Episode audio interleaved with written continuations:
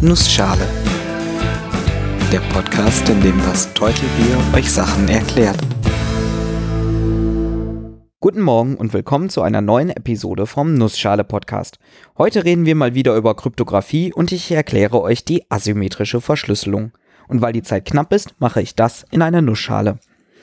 Bestimmt erinnert ihr euch noch an Episode 15. Dort ging es um Kryptographie.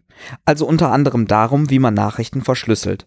Falls ihr euch nicht mehr daran erinnert, auch nicht schlimm, das passt schon. Die meisten dort vorgestellten Verfahren waren nämlich symmetrische Verschlüsselungsverfahren. Dort haben sowohl Alice, die eine Nachricht versenden möchte, und Bob, der diese Nachricht empfangen möchte, denselben geheimen Schlüssel benutzt. Zum Beispiel bei der Cäsar-Chiffre, wo jeder Buchstabe durch den Buchstaben ersetzt, der eine bestimmte Anzahl Buchstaben weiter hinten im Alphabet steht. Diese bestimmte Anzahl ist dann der geheime Schlüssel, der sowohl zum Verschlüsseln als auch zum Entschlüsseln benutzt wird. Alice muss Bob also irgendwie diesen Schlüssel mitteilen, oder sie müssen sich gemeinsam auf einen Schlüssel einigen. Jeder, der diesen Schlüssel zufällig mitbekommt, ist dann in der Lage, alle Nachrichten mitzulesen. Das passt dann allerdings nicht mehr ganz mit den Anforderungen an digitale Kommunikation, die wir heutzutage haben, überein. Wir möchten mit Leuten sicher kommunizieren, die am anderen Ende der Welt sind und mit denen man nicht mal so eben einen Schlüssel austauschen kann. Und man möchte auch manchmal mit Leuten in Kontakt treten, die man noch gar nicht kennt und ihnen trotzdem eine sichere Nachricht senden. Und man möchte auch sicher gehen, dass der Sender tatsächlich der ist, der er zu sein vorgibt. Wenn meine Bank mir eine Nachricht schickt, möchte ich sicher gehen, dass es wirklich meine Bank ist und nicht jemand, der einfach nur meine geheimen Kontodaten abgreifen möchte. Das Verfahren, das sich dazu etabliert hat, nennt sich asymmetrische Kryptographie. Bei der symmetrischen Kryptographie brauchte jedes mögliche Kommunikationspärchen einen eigenen gemeinsamen Schlüssel. Also Alice und Bob einen, aber Alice und Oscar auch. Und Bob und Oscar. Also jeder braucht für die Kommunikation mit jedem anderen jeweils einen gemeinsamen Schlüssel. Bei der asymmetrischen Kryptographie hat jeder einzelne genau zwei Schlüssel, einen öffentlichen und einen privaten. In Anlehnung an den hier neuen öffentlichen Schlüssel wird das Ganze oft auch Public Key Kryptosystem genannt. Der öffentliche Schlüssel wird, Überraschung, veröffentlicht. Man braucht ihn nicht geheim zu halten. Im Gegenteil, je mehr Leute ihn kennen, desto besser. Denn jeder kann mit diesem öffentlichen Schlüssel dem Besitzer eine verschlüsselte Nachricht schreiben. Und eine Nachricht, die mit dem öffentlichen Schlüssel verschlüsselt wurde, kann von keinem anderen gelesen werden als dem Empfänger.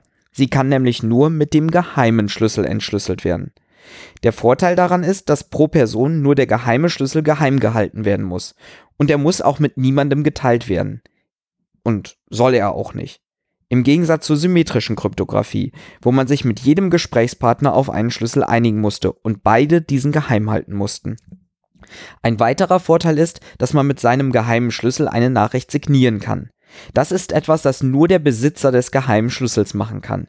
Und jeder kann mit dem entsprechenden öffentlichen Schlüssel überprüfen, dass es wirklich genau diese Person war, die die Nachricht verfasst hat.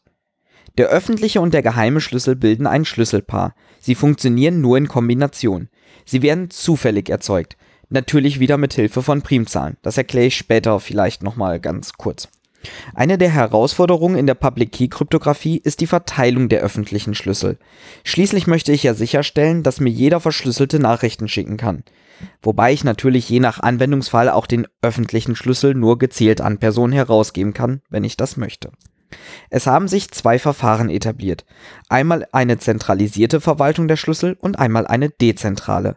Bei mir kommen tatsächlich beide zum Einsatz, und zwar beim E-Mail-Verkehr. Meine private E-Mail-Adresse nutze ich mit einer PGP-Verschlüsselung. PGP steht für Pretty Good Privacy, ziemlich gute Privatsphäre. Dort habe ich mir für meine E-Mail-Adresse einfach ein Schlüsselpaar generiert, den geheimen Schlüssel nur auf meinem Rechner gelassen und den öffentlichen Schlüssel ins Internet gestellt. Jetzt kann natürlich jeder kommen und sich für meine E-Mail-Adresse ebenfalls ein Schlüsselpaar generieren. Um genau dagegen zu wirken, gibt es das sogenannte Web of Trust, das Vertrauensnetz. Dabei kann jeder, der mich im echten Leben getroffen hat und dem ich meinen öffentlichen Schlüssel gezeigt habe, im Internet meine Angaben bestätigen. Trotzdem noch etwas umständlich und nicht ganz sicher, aber immerhin kann sich so jeder ganz einfach ein Schlüsselpaar anlegen und sicher kommunizieren. Das zweite Verfahren nutze ich für meine Instituts-E-Mail-Adresse. Es nennt sich S-MIME und um ein passendes Zertifikat mit öffentlichem und geheimem Schlüssel zu bekommen, musste ich zu einer entsprechend zertifizierten Stelle gehen und sogar meinen Personalausweis vorlegen. Diese Stelle hat dann bestätigt, dass ich der bin, der ich zu sein vorgebe. Und da diese Stelle vom DFN, dem Deutschen Forschungsnetz, einer übergeordneten Stelle beglaubigt wurde und diese wiederum von ganz oben beglaubigt wurde, ist sichergestellt, dass mein Zertifikat valide ist. Diese hierarchische Methode ist natürlich viel aufwendiger, aber gegebenenfalls etwas sicherer. Mit dem Thema E-Mail-Kommunikation habe ich dann schon einen wichtigen Einsatzfall von asymmetrischer Verschlüsselung vorgestellt. Im Alltag gibt es aber noch viel mehr Anwendungen, die man meistens gar nicht mal bemerkt. Wenn bei euch im Internetbrowser ein Schloss neben der Adresse angezeigt wird, bedeutet das, dass die Webseite über HTTPS aufgerufen wird. Diese Verbindung ist dann mit einem solchen Verfahren verschlüsselt, damit nur die Webseite und ihr selber die gesendeten Daten lesen könnt. Sonst könnte jeder erfahren, welche Passwörter ihr eingibt und so zum Beispiel euren Bankzugang oder noch viel schlimmer euer Facebook-Konto übernehmen. Das will man ja nicht. Und auch Messenger auf dem Handy setzen diese Technologie ein. Wenn ihr bei meinem Lieblingsmessenger Threema den QR-Code eines anderen Teilnehmers kennt, überprüft ihr quasi dessen öffentlichen Schlüssel und baut so euer eigenes kleines Web of Trust. Und weil wir alle so viel Spaß an Mathematik und Primzahlen haben, also habe ich halt wirklich, erkläre ich euch mal ganz grob, wie eines der bekanntesten Public Key Kryptosysteme funktioniert. Weil das aber für einen Audiopodcast echt nicht gut geeignet ist und vermutlich die meisten von euch eher verwirren wird, packe ich das ganz ans Ende der Episode und sage jetzt schon mal allen Tschüss. Ich hoffe, ich konnte euch kurz und knapp erklären, was Public Key Krypto ist und wie ein asymmetrisches Kryptosystem funktioniert. Wenn ihr Fragen, Kommentare oder Themenwünsche habt, schaut doch mal auf der Webseite nussschale-podcast.de oder bei Twitter auf @nussschalepod vorbei. Umgekehrt. Auf Twitter bei @nussschalepod. Alle Links sind auch in den Shownotes zu finden. Gerne dürft ihr diesen Podcast auch weiterempfehlen und auf iTunes bewerten. Ich bin das Teutelbier und danke euch fürs Zuhören. Du bist noch da? Echt? Chapeau. Hätte ich nicht gedacht, aber okay, dann hier ein bisschen Mathe. Es ist echt nur sehr knapp erklärt und auch nicht komplett hundertprozentig mathematisch korrekt. Aber ich finde es ziemlich spannend, mal die Mathematik dahinter zumindest ansatzweise gehört zu haben. Als Beispiel habe ich mir RSA ausgesucht, welches von Revist, Shamir und Edelman erfunden wurde, deshalb auch der Name RSA. Dabei überlegt man sich als erstes zwei sehr große Primzahlen, p und q. Diese multipliziert man miteinander und erhält so die Zahl n, n gleich p mal q. Wichtig ist dabei auch das Produkt aus p-1 und q-1, also p-1 mal q-1. Wir suchen uns jetzt nämlich irgendeine Zahl v, die kleiner ist als diese Zahl und keine gemeinsamen Faktoren mit ihr hat. Die Zahlen n und v bilden dann zusammen den öffentlichen Schlüssel, der ja zum Verschlüsseln benutzt wird, deswegen auch das v für Verschlüsselung. p und q sind unsere Geheimzahlen.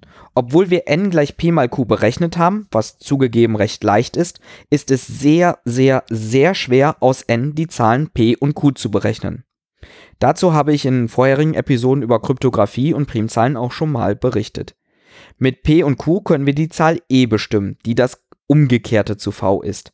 Denn e mal v ist 1. An dieser Stelle muss ich noch erwähnen, dass man bei Kryptographie immer in einem ganz bestimmten Zahlenraum rechnet.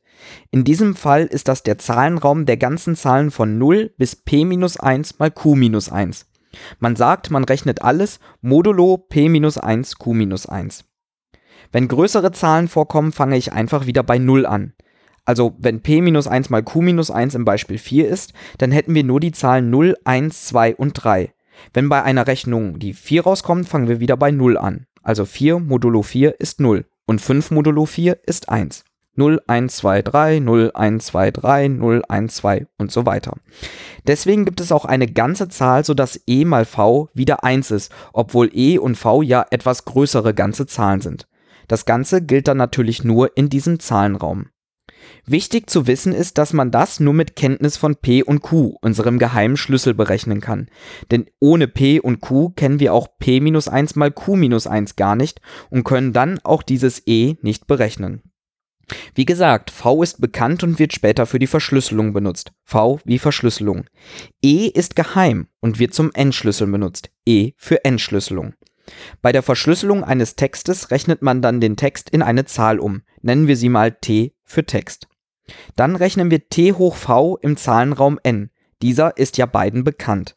Möchte man die Nachricht entschlüsseln, rechnen wir das Ganze nochmal hoch e, also t hoch v mal e.